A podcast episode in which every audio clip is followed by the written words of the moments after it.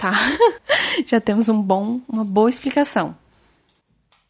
Não, bebê, você tinha que falar outra coisa. Uh, você me perguntou isso. Tá bom, tá. É, você acha que você errou? Certo, calma, calma. Preciso Quebrou a mente pegar dela. de novo o ra- o raciocínio.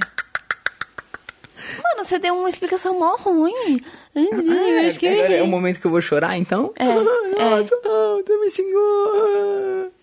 Não quero mais gravar. Só Beatriz.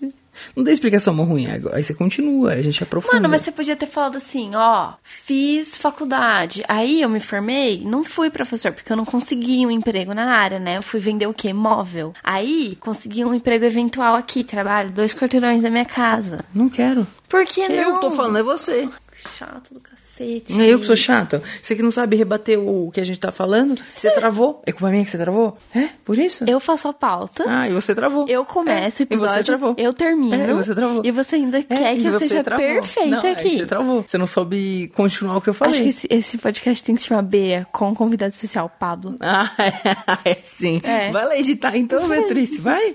E você? Eu editei o programa e você não conseguiu fazer a porra de uma capa. Ah, uh! Verdade, né? É, Desculpa. né? E aí a gente vai jogar pra uma semana depois. E eu gravei e editei. E eu, eu editando você e sua irmã, eu tive que fazer 18 mil cortes, porque sua irmã parece que tem Down. É por isso. e é você que faz tudo, é sério? Eu tô brincando, cara. É, brincando o caralho que eu te conheço. O que, que foi? Não vou gravar mais. Não vai gravar Não. mais? Por quê? Porque não.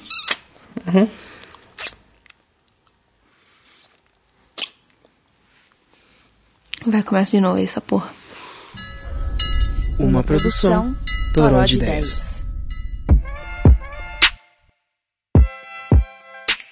E aí, galerinha, tudo bem? Pra quem ainda não sabe, eu e o Pablo somos professores e a gente veio aqui hoje compartilhar nossas opiniões, nossas visões sobre essa profissão. Eu vou começar contando como que eu cheguei até ela. Pode ser, Pablo? Pode? Então tá bom. Eu estudo engenharia e aí eu cheguei em um momento da minha vida que eu não tinha tantas aulas assim pra, pra comparecer na faculdade. E eu fiquei sabendo, por um acaso, de uma oportunidade de emprego numa escola de inglês. Eu disse, por que não, né? Nunca dei aula na minha vida. Eu vou mandar o meu currículo pra lá, quem sabe. Na verdade, eu tinha dado umas aulas particulares, sim. Eis que fui contratada, sim, e já me deram várias aulas. Eu oficialmente virei professora. Eu tinha tenho, né, turmas, tenho alunos, muitos alunos, é, tenho planos de aula para cumprir, planos de aula para fazer, metodologias para seguir. E como que foi para você, Pablo? Eu terminei a faculdade de História e já no finalzinho do ano eu voltei pra São Paulo, peguei minha moto e passei em todas, absolutamente todas as escolas particulares que existem no ABC Paulista. Isso é, sei lá, umas 50 escolas.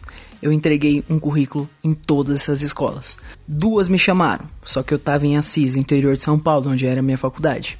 Aí, os caras falaram assim: Oi, Pablo, tudo bem? Eu, Oi, tudo bem. Ó, a gente tem uma seleção amanhã, você pode vir? Eu falei: Putz, amanhã não dá, né? Eu tô no interior. Dá pra ser semana que vem? Não, não dá. Ah, obrigado. Acabou. Então, todas as minhas possibilidades de escola particular acabaram. Acabou a faculdade de fato, voltei pra São Paulo, eu não consegui trabalho nenhum na área eu trabalhei com outras coisas no comércio e foi muito desgastante aí, pé na minha bunda, demitido. Fiquei um mês mais ou menos, um mês, um mês e meio, sem trabalho, sem nada, só enfurnado em casa, muito na bed porque não tinha mais dinheiro. Aí que surge a oportunidade de trabalho de professor eventual numa escola pública, de noite e de manhã. Eu comecei, fiz aulas, trabalhei bastante, dei matéria, gastei minha voz, chegava em casa com muito sono e eu concluo após tudo isso que eu fiz uma péssima escolha para minha vida. Péssima, eu nunca deveria ter feito faculdade de história, nunca ter entrado no ramo da educação. Foi uma péssima escolha. Eu gasto minhas energias com uma coisa que não me dá retorno nenhum. Eu gasto toda a minha inteligência para uma coisa que não vai dar resultado e é uma coisa que eu quero sair o mais rápido possível. Então, o Pablo acabou de dar a visão dele sobre, né, sobre a profissão e é bom deixar bem claro que eu e o Pablo a gente tem umas, umas uma condição meio contrastante, porque ele dá aula numa escola pública, né, como professor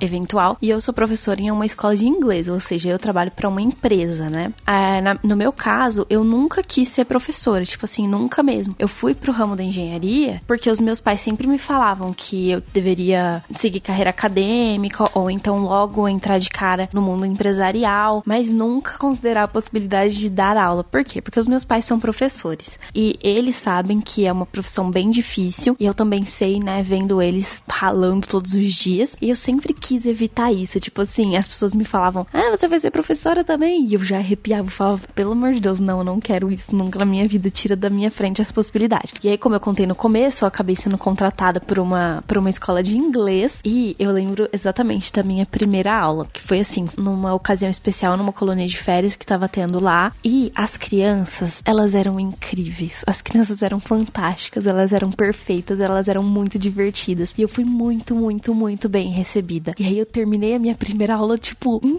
transe, assim. Foi incrível, porque foi realmente uma experiência muito boa. E eu falei, eita, o que está acontecendo comigo neste momento? Eu, Beatriz, que nunca quis ser professora, tô gostando. Será? Será? Será? Foi isso a minha primeira experiência. E aí, com o passar, né, dos meses, que eu fui também pegando mais intimidade com esse rolê todo de dar aula e pegando amizade com os alunos e tal, preciso dizer que ainda não continua sendo a minha primeira opção, mas é a minha segunda opção. Não a minha segunda, talvez a terceira. Quinta. Talvez a quarta. Não, mentira, ela é uma boa opção pra minha vida, porque eu gosto de dar aula. Gosto de dar aula de inglês e eu dei aula de biologia esses dias e também foi muito gostoso, assim, muito, muito bom ensinar uma coisa que eu realmente gosto, né? E é isso, sabe? Eu gosto também de dar aula. Acho muito legal. Acho super divertido. Mas, quando uma sala tem 40 alunos, que eles são viciados no método que o Estado ensinou para eles. E qual que é o método? É o seguinte, gente, quando o professor entrar na sala, eu quero que vocês sentem um atrás do outro. Eu não quero saber se vocês estão aprendendo ou não, mas se eu passar na lousa, vocês copiem. Se você não copiar, você não vai receber nota. Eu não quero que você aprenda longe de mim. Eu vou dar um visto para você e você vai passar. Na prova, se você for mal, faz um trabalho depois, mas manuscrito, porque você tem que gastar sua energia para fazer o trabalho. E pronto. Esse é o método do Estado. Claro que há professores que usam métodos diferentes, escolas que usam métodos diferentes, mas a priori é assim. Os professores foram ensinados nas faculdades deles a serem assim e os alunos aprenderam a aprender dessa forma. São poucos alunos que saem dessa curva, de simplesmente absorver aquilo e gravar. Poucos saem disso, poucos questionam. Quando eu entrei na sala de aula, eu quis fazer um método do quê? De questionar. Então vamos pegar um tema e vamos trabalhar esse tema. Poucos alunos conseguem fazer isso. Eles conseguem, mas como assim? O que é para copiar? E eu não tô falando mal dos alunos, eu acredito que todo aluno aluno, mesmo pior, ele tem capacidade de aprender, de se desenvolver e virar um cara excepcional naquele conteúdo. Eu não duvido da capacidade do aluno, mas eu duvido da capacidade do Estado. Porque, ó, tem a direção, tem os professores e tem também os alunos. São três problemas vivendo junto. Então, para mim, é muito desgastante, extremamente desgastante fazer isso. Porque a direção não vai gostar muito. Como que eu vou avaliar, assim, um pensamento do aluno? O outro professor vai olhar e falar, como assim ele tá ensinando se os alunos que estão criando conteúdo? E o outro aluno também pode pensar isso. Como que eu vou aprender se eu não tô copiando, se eu não tô gravando?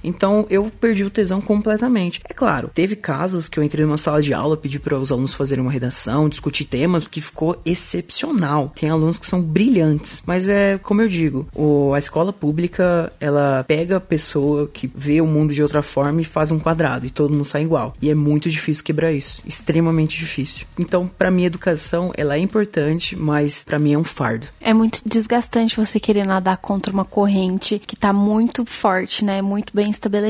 Eu, sinceramente, acho que se eu fosse colocada nessa condição sua, eu não ia dar conta. Tipo, primeiro de tudo que eu sou mulher e é muito mais difícil eu me impor Exato. diante de uma sala de 40 alunos, alunos que eles não são estimulados a querer nada com nada, e eu também não sou a pessoa que, né, que mais disposta do mundo a querer quebrar qualquer coisa, porque eu acho que no final das contas eu vou acabar me conformando. Eu não tenho esse tipo de desgaste dentro da escola de inglês que eu trabalho, porque, né, vamos ser bem sinceros. A maior turma que eu tenho tem nove alunos, então, assim, né, zero problemas com isso. Por isso que eu gosto de dar aula, porque eu tô num lugar muito macio, muito propício para gostar de dar aula. Falando sobre os pontos negativos, para você, qual que é o melhor aspecto, se é que tem um? É você quebrar o status quo que uma criança, um adolescente tem. Então ele fala assim, porra, é mesmo, né? Então tem racismo, então existe o machismo. Isso é legal. Do cara olhar a história e falar, nossa, então isso aconteceu mesmo. Então gente foi morta por esse motivo. Como é assim? Pessoas morreram por ser negras, pessoas foram mortas por ser gays. Porque assim, é óbvio, isso acontece no Brasil e no mundo, acontece. Mas são lugares distantes da nossa bolha, principalmente São Paulo, regiões metropolitanas, né? Isso acontece menos. Então essas crianças, esses adolescentes não veem isso. É, às vezes até acontece, porque assim, aqui a gente tá até mais perto disso do que, por exemplo, onde eu moro, né? Ah, não, a sim. cidade que eu moro é uma bolha,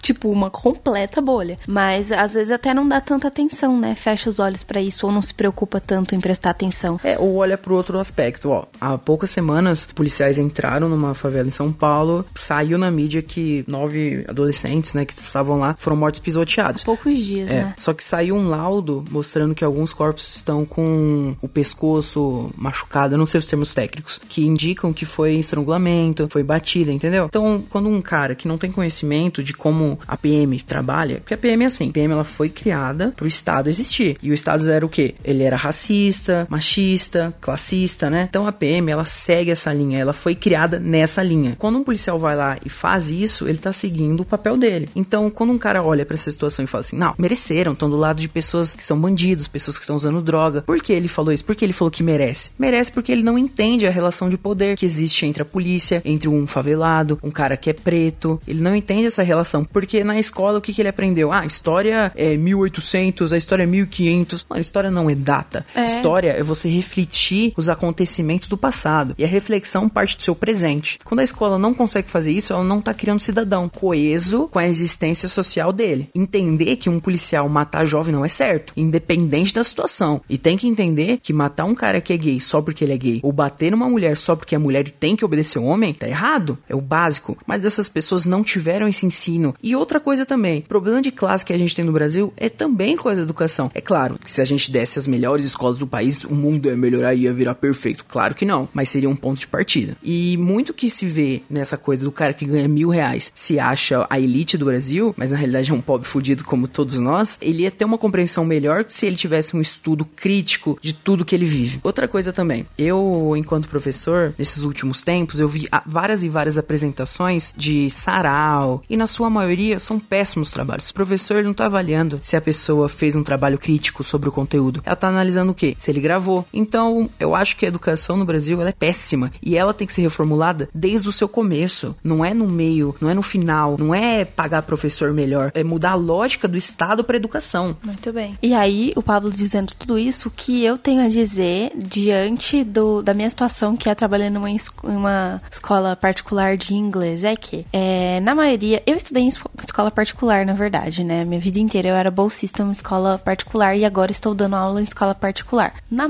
maioria das vezes, a gente bota uma cortina para todas essas questões que o Pablo acabou de citar, para todas essas problemáticas, e a gente trabalha a fim de satisfazer um cliente. E esse cliente é o pai do aluno, é a mãe do aluno, sabe? É tudo girando em, em volta do lucro. Isso que as pessoas querem, é isso que a gente, em muitas aspas, é isso que a gente quer. Tem que focar em satisfazer o cliente para ter mais clientes, para ter mais dinheiro. Assim girar o mercado, né? Que eu acredito que nem deveria ser um mercado. Tenho que engolir meus princípios para ganhar o meu dinheiro. Mas tudo bem, porque é uma coisa que eu faço com muito prazer. Não, nossa, que horror que ficou isso.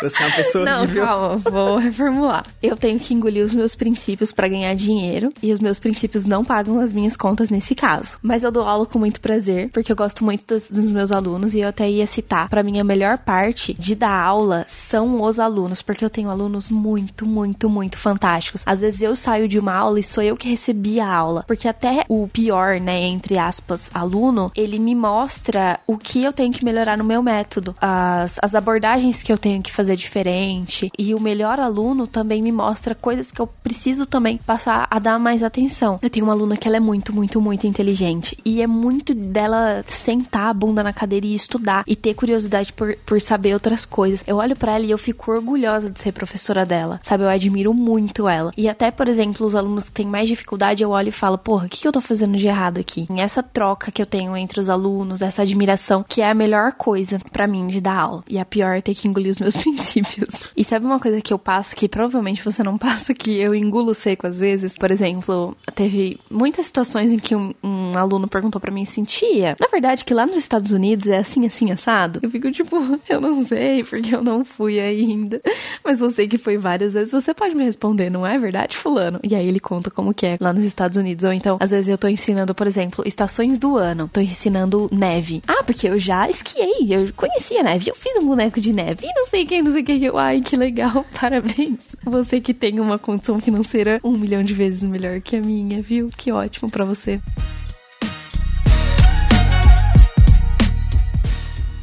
Para finalizar, eu queria comentar sobre a minha desistência mesmo. Eu acho muito legal a educação, é uma coisa que se fosse nos moldes um pouco melhores, eu continuaria com muito prazer. Tenho muita admiração para quem consegue ficar na educação, consegue ensinar, conseguem criar esse diálogo entre aluno, professor e direção, mas eu não consigo. Esse é meu atestado de desistência. Eu entendo completamente a sua decisão e eu inclusive apoio ela e eu quero falar mais uma vez sobre os meus pais, que ambos são professores. Meu pai dá aula em escola pública desde sempre e é lindo ver o retorno que ele tem dos alunos dele, porque os alunos gostam muito do meu pai. E o meu pai, ele trabalha principalmente com literatura de uma forma fantástica. Eu estava dando aula e aí a menina virou para mim e falou: "Olha, teacher, muito obrigada pro seu pai que me apresentou Machado de Assis, porque se não fosse por ele, eu ia estar tá boiando numa aula lá que eu assisti, todo mundo não tava entendendo nada, só eu tava entendendo". Então meu pai, ele realmente ele desperta essa paixão pela literatura nos alunos. Isso assim 100% admirável